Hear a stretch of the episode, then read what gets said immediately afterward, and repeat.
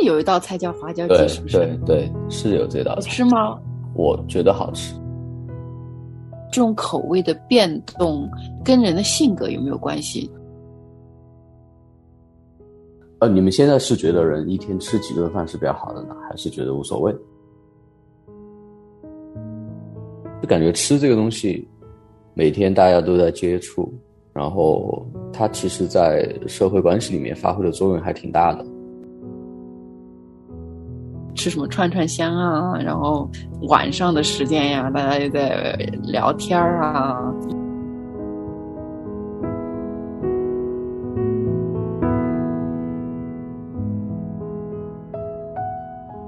欢迎收听《不孤单地球》特别制作《吃惊不吃惊》，我是花椒，我是炸鸡，我是汽水。我是小白，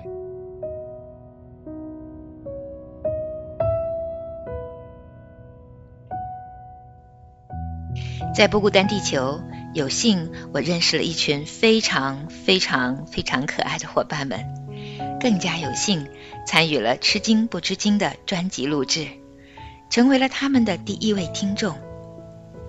随着这第一集的播出，也欢迎你与我一同走进他们的生活里。今天的这一集就是他们第一次录制，在欢喜之中，他们开始彼此熟悉了起来。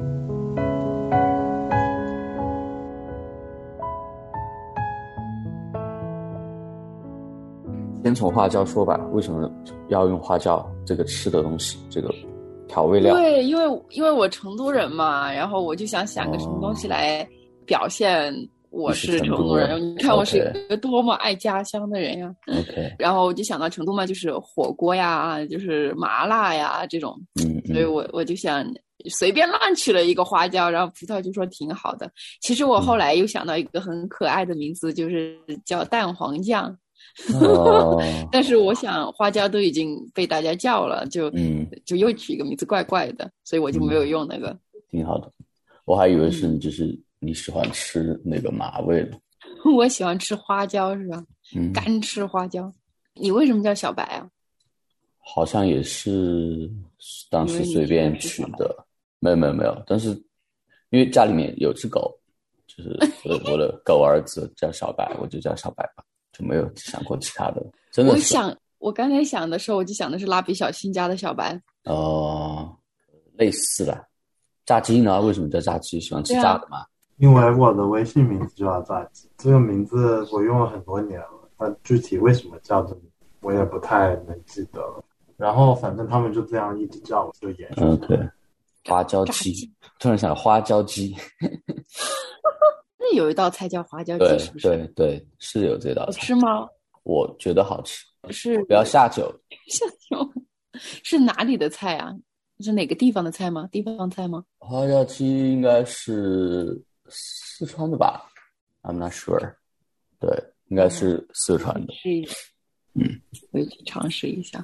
你们有什么特别喜欢吃的家乡菜吗？哦，或者不是家乡菜也行。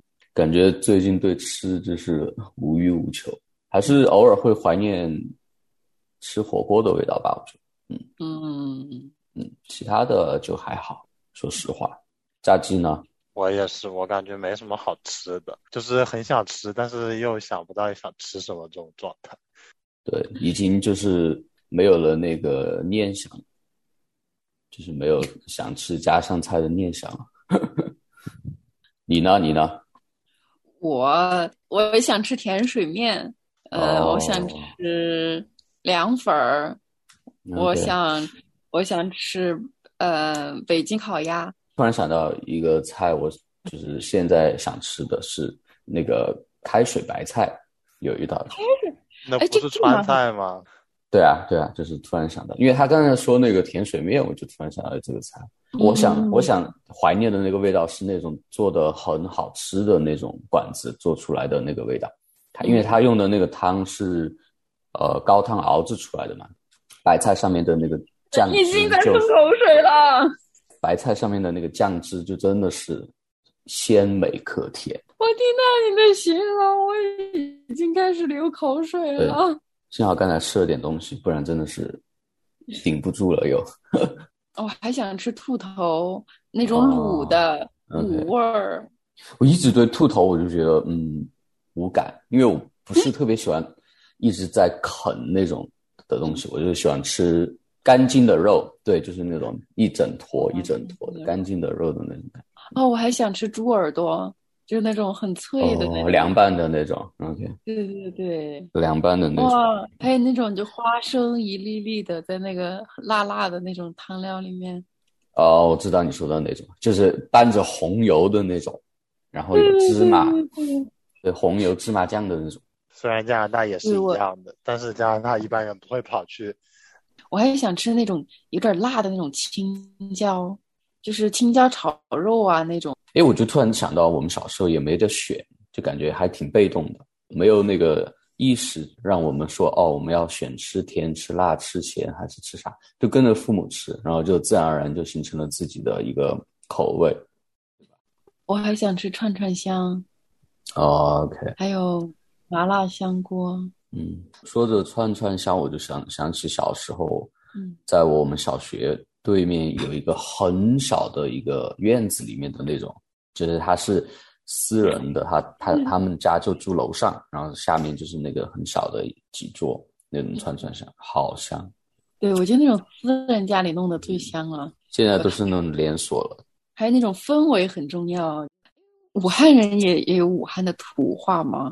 呃，肯定有呀啊就是就是武汉话湖北系的语言。我们有一个大学同学是武汉人，然后他就说武汉人说话其实跟四川人很像，只是对对尾音对对比较上扬。我小时候不是在武汉长大的，然后我每年回去的时候，他们都会教我说武汉话，然后我说完，他们就说我在说四川话，哦，因为我小时候不会说武汉话。OK，所以你小时候是在四川长大的吗不是，我小时候是在上海还有江苏长大的。？OK，哦，汽水来了，对，汽水来了。嘿，Hello，哎，我们正在聊家乡的吃吃的，对对，吃的。你有什么怀念的家乡的吃的吗？我家乡最出名的就锅包肉，我是东北人嘛，嘴馋的时候也是会去吃的。嗯，诶，肉夹馍是不是也是东北的呀？我肉夹馍馍是是陕西的嗯哦，陕西。你们觉得就是口味儿这种东西是可以变的吗？我是反正变了好几次了已经。我觉得也是可以变的。身边有部分人对那个吃，他就变不了，他就一定得吃他想要的那种味道，否则他就觉得没吃好，没吃舒服。但是我就觉得，感觉吃什么都可以的那种感觉，是我奇葩了还是他们奇葩？那种接受度很广的挺好的呀，大家吃什么你都能吃得上。对，嗯我就是个祝福来的。哎，你好你会说真的是这样啊？就是哎，你觉得这种口味的变动跟人的性格有没有关系？就是比如说那种口味不喜欢变的人，他的其他方面的性格也比较顽固一点，不喜欢改嗯变。不好说，就是我觉得对，也没有，对我觉得应该没有直接的联系吧，可能有有影响，但是我觉得没有直接的联系。就比如说我的话，我嗯其实也是有特定喜欢的，但是我吃别的也可以。如果是为了社交场合，就是为了方便大家的话，我可以跟大家凑合。如果嗯是私底下的话，我要花同样的价钱，那我肯定会选择我更喜欢吃的那种东西一点。汽水呢？啊，我在这儿呢。你说如汽果汽水无感，汽水我们就是去喝汽水就好了。我吃啥都还挺好的，没有什么特别的忌口。我们家主人的女儿，她的猫经常跑到这个房间里来找我撒娇，所以她会经常要跑到这个房间里来把她的猫抓回去。那她常常会进来。没事儿。你你们家人都还在国内吗？在他们会不会催你们回去呀、因为我爸就老是催我回去，快回来呀、你快回来！我会的，已经我怎么没有被催？完了，你是幸福的小孩儿不是我爸妈亲生的。是完全不想让我回去，啊？为什么？他们想让我待在这儿。我之前的室友也是，他爸妈让他千万别回去。嗯，我爸妈也是这么说。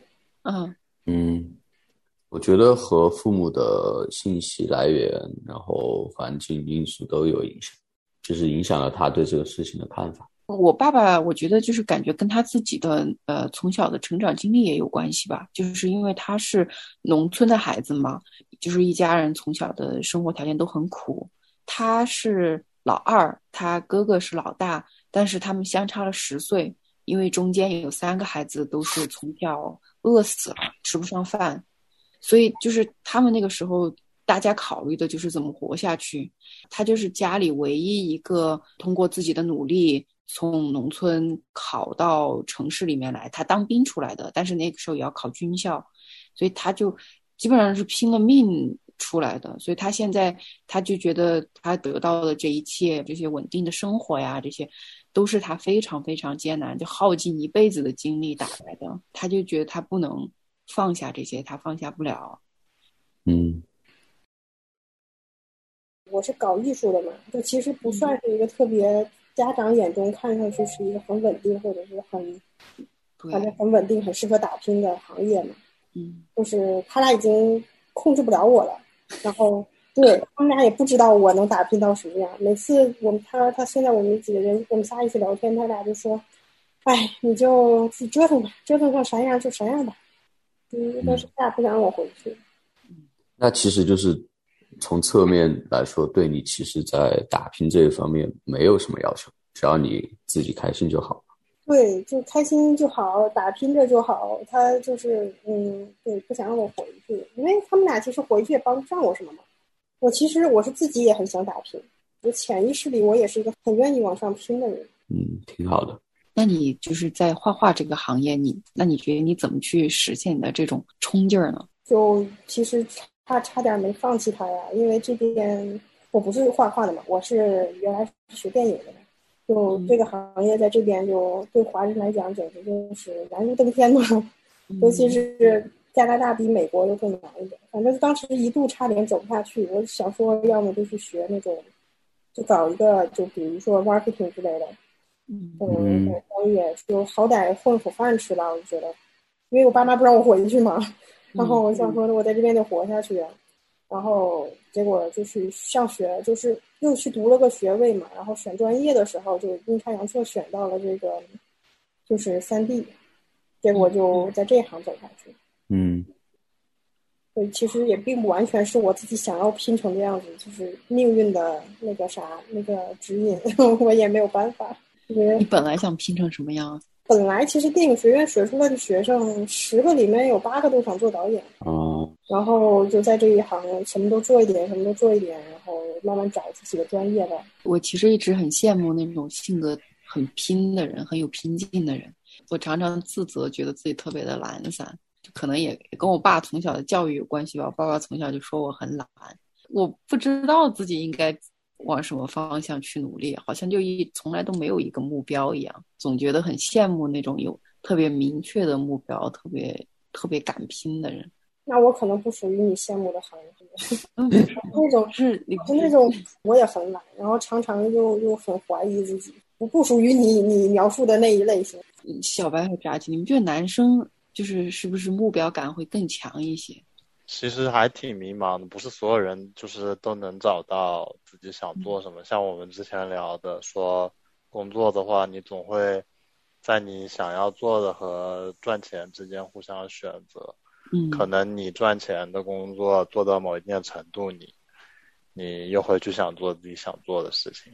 但是说到这个的话，我其实呃遇到过很多男生，包括以前我自己都这么觉得，说男生一定要。有一点事业了才能成家，很多男生其实现在都是这么想，觉得说自己如果经济条件不行，然后事业也很一般的话，嗯，他宁愿选择就是不要跟女孩子结婚。但是后来我又跟女生聊了一下，然后我他们就说男生这种想法其实还挺错误的，就是很多女生其实不太在乎，觉得说年轻就是没什么的话也很正常。主要是以后有什么就行了，该成家就成家。男生嘛，自己设的目标太大，然后给自己压力太大，做不到的话，其实耽误了很多事情吧。我倒是觉得和性别有什么关系？就这个你说的那个目标感的东西，完全是取决于个人。特别是我们这个年代，没有那种传统的很多意识了嘛，在脑袋里面，我们成长的环境，然后就对于目标感这个东西，就真的是因人而异了。我们不是应该聊吃吗？我突然觉得就聊工作了，不知不觉就会被带跑偏。对，汽水为什么最早叫汽水？我也不知道，可能是那天我正在喝汽水了，我现在也在喝汽水。我当时起名的时候。我就说，好像看到大部分人的名字都是吃的，所以我也想取个跟吃的有关的名字。然后起完了之后，才发现有一个人叫小白。啊？难道我是唯一一个不是食物的？哎，好像是，就把我想成是喝的吧？呃，你们现在是觉得人一天吃几顿饭是比较好的呢，还是觉得无所谓？身边很多人都吃两顿的，哎，我也是吃两顿，早饭不吃，就很多早上他要。很早出门的那种上班的，他真的早上就可能不吃，或者是，但是俺们早上会很难熬，因为很饿，真的很饿。如果早上不吃的话，真的上班很饿。OK，就正常的他他是吃三顿嘛？我是中间那一顿不吃。午饭吗？那你下午会不会吃的很早？下午六点钟吃。那中间隔的时间也太久了吧？就十个小时，十十将近十个小时的样子。我一开始是这样，就是因为我晚上睡觉的时间睡得太晚了，就是熬熬夜已经成习惯了，所以我就想通过进食的方式提醒我自己常常祷告。然后我就想该进哪一顿呢？就觉得早上太饿了不吃，哦，晚上又是最丰盛的一顿，舍不得，所以就把中午给进了。应该是舍弃中午的，对。对，然后还达到了减肥的效果，你觉得好开心。我第一次知道有，呃，文化里面吃两顿的，好像就是以色列人。我之对我之前觉得应该全球的人都是吃三顿。他们的习惯是从吃马南那时候来的吗？不知道。然后反正看他每次中午就吃个苹果，然后就是就是午餐了。他就是他不需要像我们坐下来吃，就是他没有那个概念，他就是是上班的时候这样，还是平时也也是这样？就平时他们就这样子，我问过他们，OK，但我不知道是不是所有人，但但是就是我第一次知道有文化吃两顿的，就是觉得还挺神奇的。我在想他们怎么能够熬得过那个饥饿感呢？然后他，然后我观察到的就是，他们早上会吃的很多，比比常规常规意义上的早餐会吃多很多，所以其实估计一整天摄入量总量应该是够的。其实我觉得老外他们的什么 brunch 就热量爆炸直接，所以我就在想嘛，吃几顿有有没有很重要？我所以刚才才突然想起这个问题。而且现在年轻人感觉越来越。也不叫懒吧，就可能和时间各方面精力都有关系。不可能说三顿都好像要给自己弄得很那种 proper 的那种 meal 一样。很多时候，我的胃口是随着时间不一样的，就是我的胃口就是会上上下下。我每年都会有那么一段时间胃口很好，在那段时间的话，我一天至少要吃四餐。好好，冬天吗？不不，我一般夏天胃口会很好。OK。那你会长胖吗？明显会。前两年的话我是不会的，但是自从疫情开始的话，我就开始长胖了。就是在前两年，我觉得我是怎么样都不会胖那种类型，结果 OK，结果这两年就打脸了。嗯，没事儿，能吃是福。可是我上次看你开镜头的时候还是很瘦啊，好羡慕。已经已经比我比我之前胖了很多了。OK，我我疫情期间大概长了。二十斤吧，你怎么在吃啊？每天六顿，就是因为从疫情开始，那个时候我刚刚毕业，正好，然后之后就一直在家工作，然后上班就是做一做做一天，然后之后就吃饭，然后然后就胖了。上班很容易让人胖。OK。我估计是给吃的东西有关系。我发现真的是上班比较容易胖。对，上班真的会胖。我就发现好好的，我不是在健身嘛，然后教练说吃啥吃啥，我就发现我摸鱼的日子我能坚持吃。我上班就是真的要工作的日子，一到下午就下班五点，我就自动就就手手就挪到了那个外卖 app，然后我一定要点点啥，不然我就难受。我觉得我受尽了摧残，我一定要吃顿好的。完了，健身餐就被我忘到了脑后。就是上班已经够惨了，所以说吃饭是唯一的快乐了。对，真的是。哎，我我们有同学啊，以前是从来不会做饭，然后到了这边来留留学之后，压力太大嘛，然后就开始学做饭减压，然后他就学会了做各种各样好吃的，经常做给我们吃。我们就觉得就是亏欠他好多啊，但是但是他就是说他就是做给我们吃，他自己特别减压。我出国之前也不会做饭，只会煮泡面那种，但是这都是被逼的。嗯，我也是，完全菜都不会切。我刚开始就是吃泡面的。确实，我觉得学做饭之后才发现很多经验上的东西就很细细小。就像你刚才说的这个东西，你自己不做，你没有这种经验的话，是真的不知道。平时也不会和人交流到这么细细节的东西，对吧？可能是因为你是导游吧，我就感觉哪儿有好什么好吃的呀，就如果问你的话，就一定能知道。其实也不一定，我觉得还是得看这个人好不好吃。就是真的是他如果是个好吃嘴儿的话，就管他是做啥的，感觉各个地方的好吃好吃的他都知道。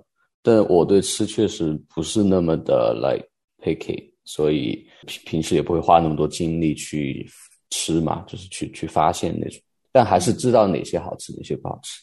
你们身边有没有那种朋友，就是就是在在你这个城市里面，如果想要吃某一种类型的菜，嗯，你就问他，他就给你可以给你推荐好几家馆子，然后跟你说哪个每一家馆子不同的特色是什么，你应该去哪一家，然后你就可以吃到哪一种不同的口味啊什么的。我就好羡慕。嗯，我在国内有，真的，他就是好吃的那种。专家，我们都说是专家。然后每次吃完，他要写那个点评呀，那些就是写的很认真的那种。是不是还很专业？对啊，就很专业，就是他就会从各种角度去分析。不过就真的是挺挺会吃，他也自己也挺享受的。他可能热情就是在在吃上面，所以每次有这种。需求就会问一下他，然后他就各种推给你，然后你就自己选。我以前在国内的时候，有有工作的时间，就会常常会有客户。我自己又是完全对吃不上心的人，嗯，所以就不知道应该跟人家说去哪里吃比较好。就感觉吃这个东西，每天大家都在接触，然后它其实，在社会关系里面发挥的作用还挺大的，嗯，但很容易被我们忽视忽视掉的。听你这么一描述，我其实特别不喜欢带客户出去吃饭，因为我感觉这种都是在跟客户聊天、拍马屁啊什么的。其实我真正想做的就是吃。嗯，你就吃之前你就说呀，大家请闭嘴，然后哦不是闭嘴，大家请不要说话，然后就吃完再说，先享受美食。唯一但是你那个商务呃请客去的地方和你想真正想吃的又。不可能是在一个 line 上面吧？我觉得对对是的，对，所以你感觉也不一样。对，吃东西的感觉还是挺重要，和谁去吃主要是对吧？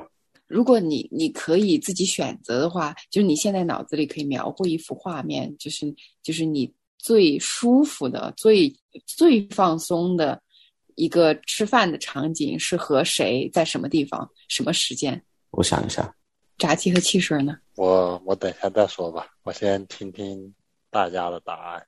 嗯，我在茶几上是最舒服的，就是你自己独享美食。觉得但凡有一个人在，我肯定会注意一下吃相。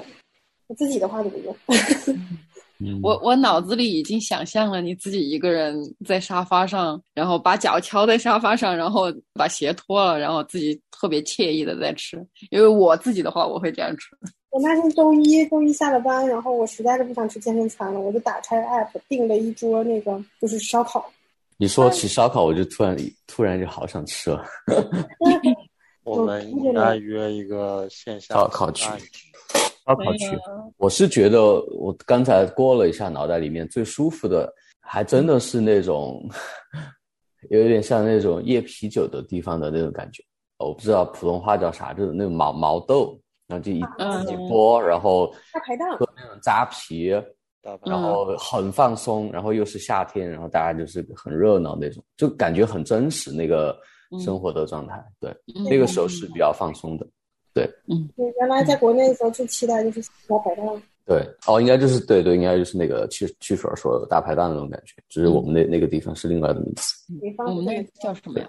我们叫冷淡冷淡杯或者是夜啤酒吧，对吧？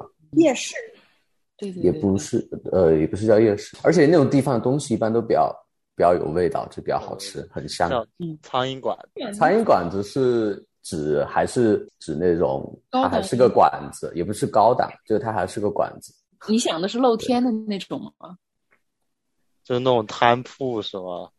对我我想的就是那种做室外的那种，然后嗯桌子椅子都是很随便的那种，然后大家就随便坐，然后随便聊，就很舒服。你你想象里面是不是在它周围很嘈杂，有很多其他不认识的人在自己的地方吃，你就跟自己人在吃。对，可嘈杂可安静，我觉得我都体验过。对，那整个感觉是放松的吧？我觉得比起在其他地方吃东西的话，你是在跟朋友吃还是家人吃？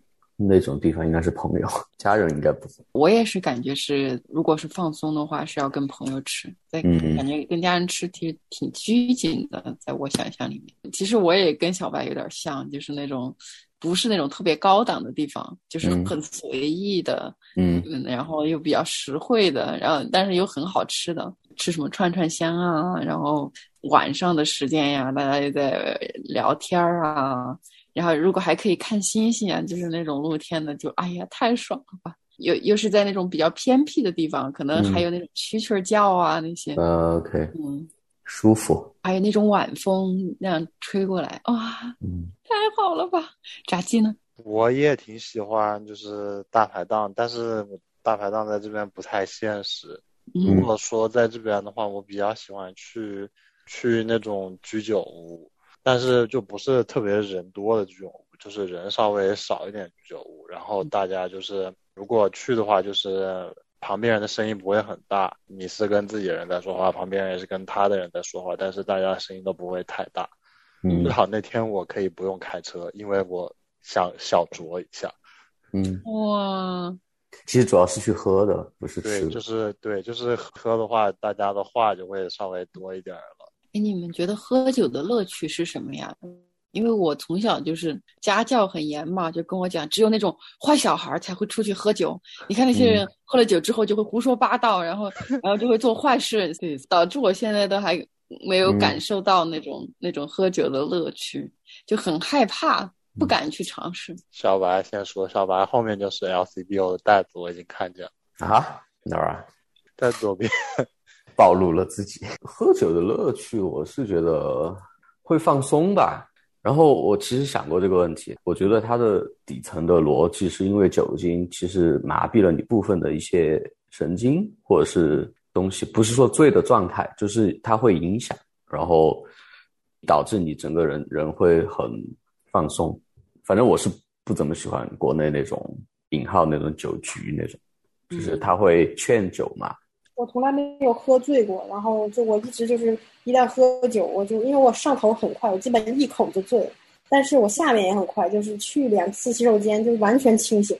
嗯嗯嗯，我很喜欢就是在家里面喝酒的感觉，就是和朋友那种，就真的很舒服。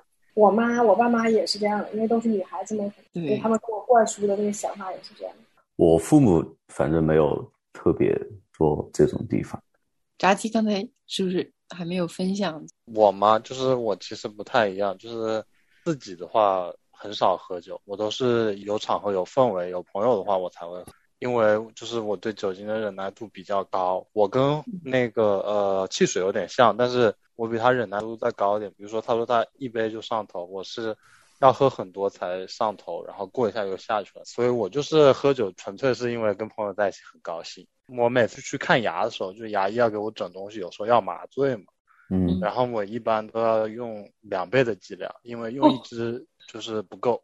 那应该是你身体对这类东西的那个分解会很快，或者是耐力、忍忍受力会很高。对，我前两天就刚刚去弄牙齿，他先给我打了一支，然后弄另外一边，弄完了问我有没有感觉，我说一点点，他又给我来了一支。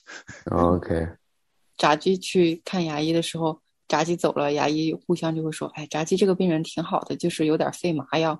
而且我是那种喝了酒就就睡不着觉的人，其实我挺苦恼的。我每天每次喝酒的话，我第二天都很累，因为我睡不好。那你就是喝了会就是对就是精神，我我喝了之后，你躺下，你脑子里面就会听到咚咚咚，就是那种、嗯就是心跳，还有那种血液、啊，OK 那种脉搏的对，那个咚咚咚是正常的，因为你喝了酒。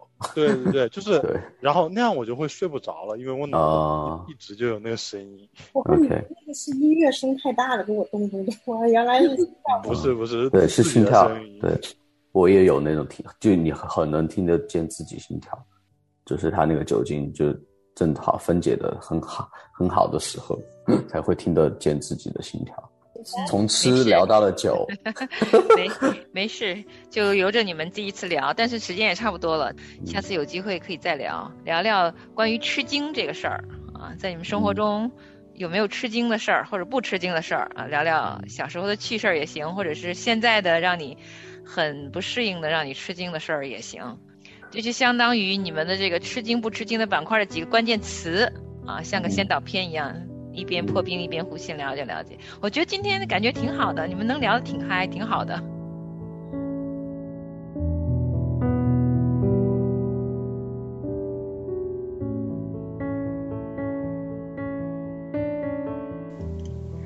非常感谢您的收听，那今天的第一集《吃惊不吃惊》就要停在这里了。关于这个板块，第一个经呢是经文，圣经的那个经，啊，第二个惊呢是吃惊，就是很惊讶、很惊奇的意思。